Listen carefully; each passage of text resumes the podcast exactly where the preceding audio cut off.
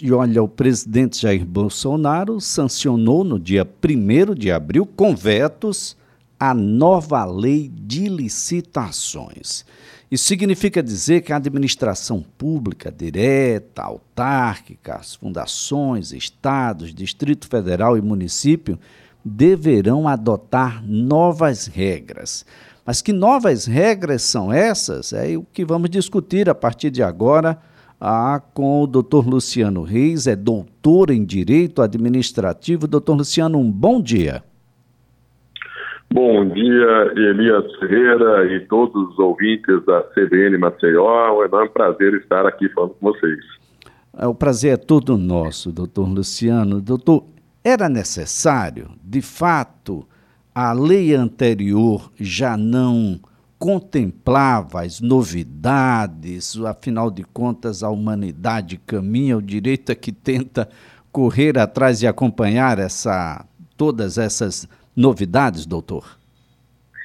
É, de fato, muito bem abordado, porque o mercado é dinâmico, se altera e a necessidade de algumas adaptações é, da legislação para esse acompanhamento. E a nossa antiga legislação de licitações, que continuará perdurando juntamente com essa nova pelo prazo de dois anos, ela já não conseguia dar a resposta necessária e adequada à sociedade. Digo à sociedade porque, quando falamos de compras públicas, é, o impacto direto na sociedade, desde o insumo mínimo lá na unidade de saúde, a uma merenda, a um, um papel na repartição, dentre outros aspectos. Bem, uh, o, o que é que é mais relevante? Quais são as novidades que a gente deve observar com um pouquinho mais de atenção, doutor? Elias, primeiramente é importante destacar que essa nova lei de licitações, ela começa, começou a valer agora a partir do dia 1 de abril. Mas isso não significa que a lei anterior ou as legislações anteriores nós tínhamos um conjunto de leis que tratavam da parte de licitações, elas deverão ser esquecidas. Por quê? Porque a nova lei disse que ela valerá de imediato, porém será obrigatória a todos depois de dois anos, salvo no caso de pequenos municípios. Então, isso quer dizer, Elias, até para gerar um pouquinho mais, às vezes até de confusão, é que nós teremos dois marcos regulatórios de licitações ao mesmo tempo nos próximos dois anos, é, o que não tenha dúvida que teremos muita confusão também, e é isso é importante a capacitação e o conhecimento de todos. É, esse é um, um, um elemento bastante interessante, porque enquanto durar os dois instrumentos legais, a gente vai ter muita confusão e daí a importância de buscar os especialistas na área. Ah, não dá mais para ser intuitivo, né, doutor? Até porque ainda há um sofrimento muito grande por parte de ex-gestores que, assim que deixam a gestão, já começam a aparecer os problemas de que não fora bem licitado, de que não fora bem observado os, os preceitos legais, e agora com dois instrumentos, a tendência é que isso se aprofunde ainda um pouco mais. Correto, correto, se aprofunde ainda mais. É, é indispensável o conhecimento e a capacitação aos agentes públicos, porque é uma realidade é, incontroversa que acontece a todos os agentes públicos que atuam na área de compras públicas, que muitas vezes acaba acontecendo uma fiscalização ou uma análise do processo, até às vezes após, quando o gestor já não é mais gestor, ou não somente aquele que é gestor com cargo político, mas aqueles que são cargos efetivos, né? E acabam sofrendo processos, às vezes, de penalização, multas e outras restrições à sua esfera de direitos, é, por falta, por ter feito algo errado, por não ter conhecimento. Então, nós sempre destacamos a relevância de estar buscando capacitação inclusive os eventos e congressos, como até um congresso que, caso me permita, eu posso até falar um congresso online na parte de licitações que haverá é, nos, no final desse mês. Agora, professor, a, a nova lei, ela, ela impõe, é isso mesmo, um projeto executivo superior completo, não dá mais para começar a obra ah, sem os elementos suficientes para definição de preços, entre outros, é isso? Dentre outros aspectos, sim, a nova lei de licitações enfoca tanto a parte de preços quanto não só na parte de obras, ela vem a prescrever a necessidade de avaliação do ciclo total é, do objeto, ou seja, isso quer dizer a vida útil do, do, do objeto não é mais é, é, não é mais possível que a gente pense em comprar o objeto mais barato, mas que tem uma manutenção mais cara, porque seria uma visão míope de uma contratação. É, é, também a nova lei de licitações prevê hipóteses de conversa com o mercado para que a administração possa conhecer melhor a realidade mercadológica, prevê novas hipóteses de contratação e novas modalidades, inclusive, é, de, de licitar. Né? Esses são alguns dos vários aspectos, é uma lei muito extensa é, e que demorará, inclusive, um tempo a ser digerida é, e efetivamente aplicada. Agora, professor Luciano, a, a matriz de risco. Fica mais claro agora ah, se um contratado, por exemplo, ou poder público deverá assumir determinados riscos, professor? Isso fica mais claro com essa nova lei?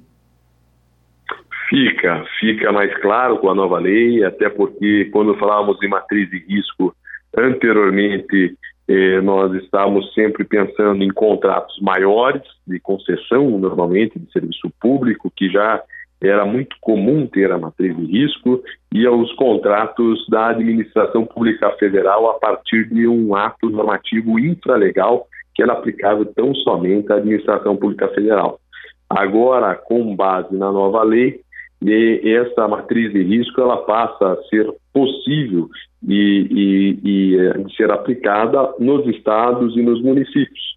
Agora, para fazer uma matriz de risco, é necessário que a gente saiba os riscos que um contrato de obras possa, possa ter, que um contrato de serviço de tecnologia de informação possa ter, que um fornecimento parcelado possa ter, ou, por exemplo, um contrato de compra de vacina possa ter. É, esse, esse é, um, é um ponto bastante interessante, porque um, um, um pouco mais adiante a, a gente vai vai conseguir conciliar projeto e obra, o que antes era complicado. Embora que ah, essa possibilidade da mesma empresa realizar o projeto e também a obra seja apenas para obras maiores de 100 milhões de reais, professor. Isso, isso mesmo. Que era uma, uma iniciativa vinda do regime diferenciado de contratação, do famoso RDC, que é foi criado à época para a parte de, é, da Copa do Mundo, da Copa das Confederações das Olimpíadas. Depois foi acabou sendo adotado também hoje pelas empresas estatais, porque as empresas públicas e sociedades de possuem uma legislação apartada né, desta e que já traziam esta boa novidade, fazendo com que se evite, né, Elias, aquela questão de na hora da execução, o executor reclamar do projetista, o projetista falar que, na verdade, é o executor que está em desalinho com aquilo que foi planejado.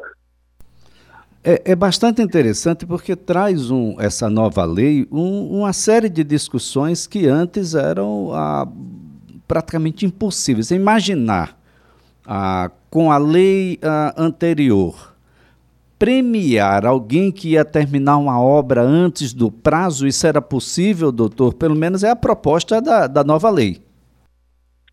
Isso, é essa proposta que a gente tem que pensar e não só é, constatar, porque assim como a lei antiga, a lei 8666, trazia uma série de é, possibilidades que não eram efetivamente aplicadas, a também de nada adianta nós termos essa previsibilidade agora na nova lei de licitações e não ser aplicada. E quando se pensa nessa remuneração variável, ou até uma essa remuneração variável a partir de uma bonificação de quem executa muito bem, é, isso, é, assim como um ranking dos bons fornecedores, deve ser visto como um excelentes ferramentas para um retorno mais rápido à sociedade de contratos que tenham interesses públicos envolvidos, né? É bastante interessante, professor, porque, bom, muitas vezes a causa de uma obra não chegar ao seu fim não era o contratado, mas o próprio poder público, que por algum motivo ah, terminava não repassando em tempo hábil aquilo que estava contratado, ou mesmo a fiscalização da Controladoria Geral da União, por exemplo, da CGU, e que embargava e os prazos começavam a ficar enormes e a obra começava a ficar mais cara. Há um, um instrumento nessa nova lei e eu gostaria de saber se, se pode ajudar nesse sentido, que é um seguro garantia. A, a, ou seja, a seguradora terá que pagar o, o, seguro ou concluir a obra caso aí a gente tenha algum problema, o contratado, por exemplo, não possa concluir a obra, professor? Sim, Elias, essa é uma diferença bastante sensível que para todos nós como concidadãos o importante não é que exista discussão na obra, mas que a obra esteja pronta a ser gozada e fruída por, pelas pessoas, né, pela sociedade.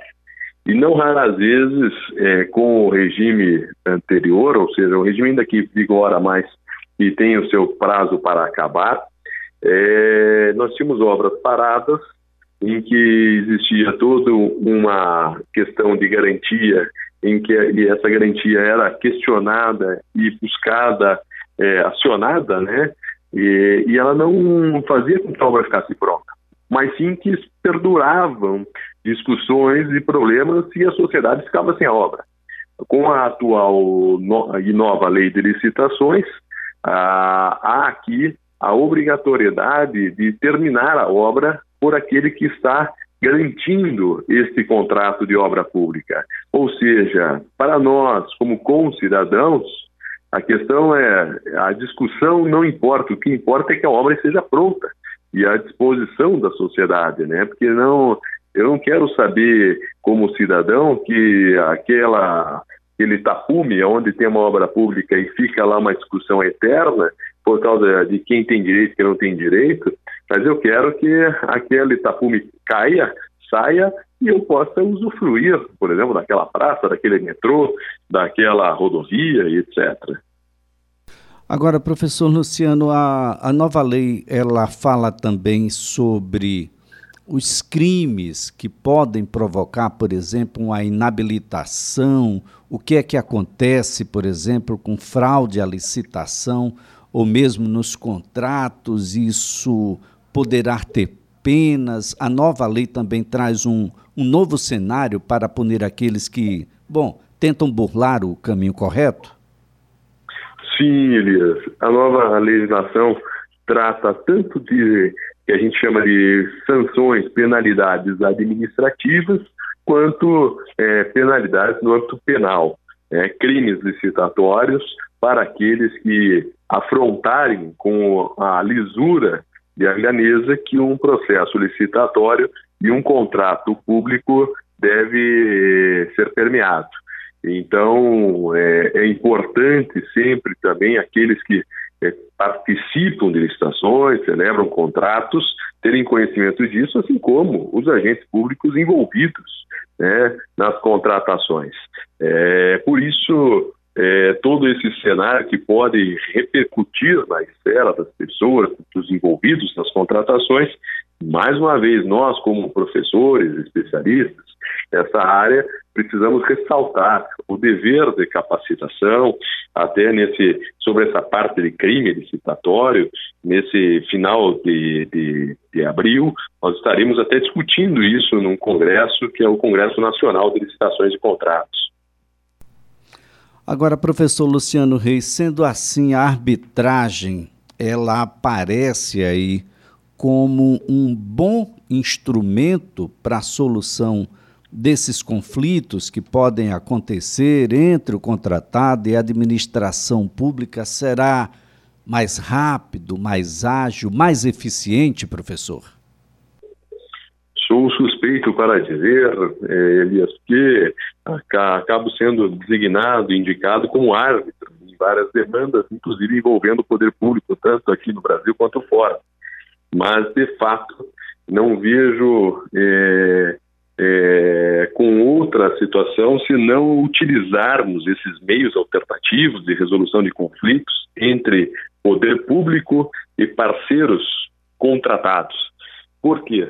É, primeira coisa que eu sempre costumo dizer, é, o dinheiro que é colocado numa obra, o dinheiro que é colocado num contrato público de fornecimento ou de prestação de serviço, ele sempre é precificado pelo parceiro privado e a de possível e futura discussão judicial serve como um dos fatores na precificação. Porque se eu vou me envolver num contrato em que a demanda, qualquer discussão naquele contrato vá ao Poder Judiciário e eu tenho a resposta daqui 6, 7, 8, 10, 15 anos, eu tenho que levar em consideração que esse meu dinheiro investido hoje, ele vai ter retorno talvez daqui 12 anos, uma parcela dele em razão desse risco. E, o, por exemplo, a arbitragem, assim como a mediação, os comitês de disputa, como são os conhecidos fora do Brasil como dispute boards, é, eles vêm a tornar é, mais rápida essa resolução e mais técnica a resolução.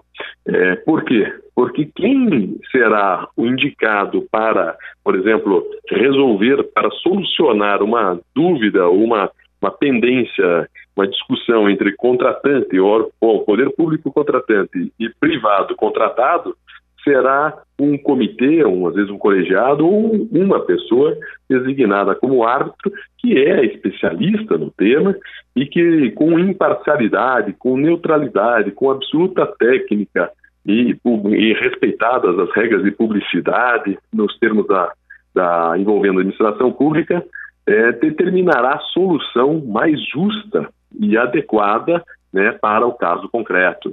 Ou seja, tornando mais rápida a solução, tornando mais confiável a solução, e confiável não porque um juiz togado não é confiável, é confiável, mas é que quando nós temos um especialista, às vezes resolvendo a situação, um especialista que é, é reconhecido pelas partes e, inclusive, respeitado pelas partes, há uma tendência de menor oponibilidade, ou seja, uma menor oposição da pessoa não questionar aquela decisão.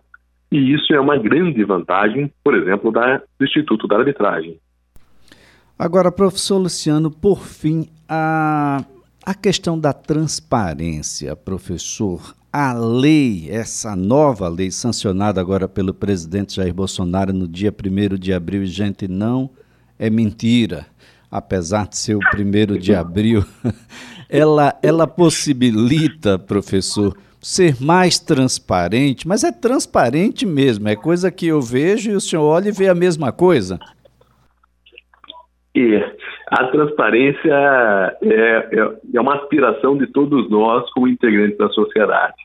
Quem trabalha com dinheiro público, tudo que envolve coisa pública, tem que ser cristalina, né? tem que ser transparente, tem que qualquer um poder analisar sem qualquer tipo de criptografia, podemos assim dizer, porque também não adianta nós deixarmos transparente no site com palavras que são palavrões, a maioria é, da sociedade, já que não são necessariamente técnicos.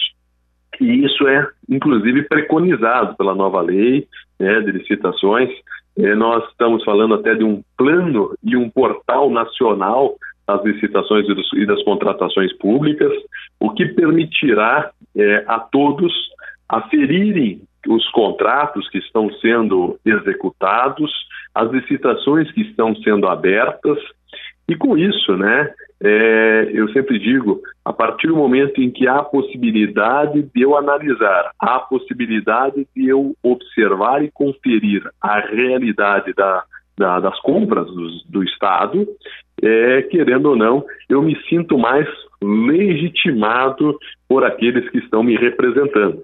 E acho que essa parte da transparência deve ser sempre enfocada. Esse plano e esse portal nacional de licitações e contratos, que inclusive é, tem sido muito reverberado, muito debatido sobre quando ele entrará efetivamente, quando que nós teremos o sistema no ar, é, é, é um ponto de destaque dessa nova lei de licitações. É, e aí eu sempre lembro, por exemplo, nesse evento que nós teremos, é, o professor Fabrício Mota, que é conselheiro do Tribunal de Contas de Goiás, ele sempre diz que a transparência é maior que a publicidade, é, e de fato, a publicidade é uma forma de transparência, mas transparência é mais que publicidade, né? E é isso que nós aspiramos, até para que neste mesmo canal aqui na CBN, Maceió, por diversas vezes aqui o Elias e seus companheiros possam fiscalizar contratos públicos. Pois é, professor Luciano, a, a expectativa da sociedade é de que ao término, a, quem contratou tenha aquilo que contratou, que é o povo, afinal de contas estamos falando sobre dinheiro público, a, que a obra ela, ela consiga chegar ao seu final durante muitos anos.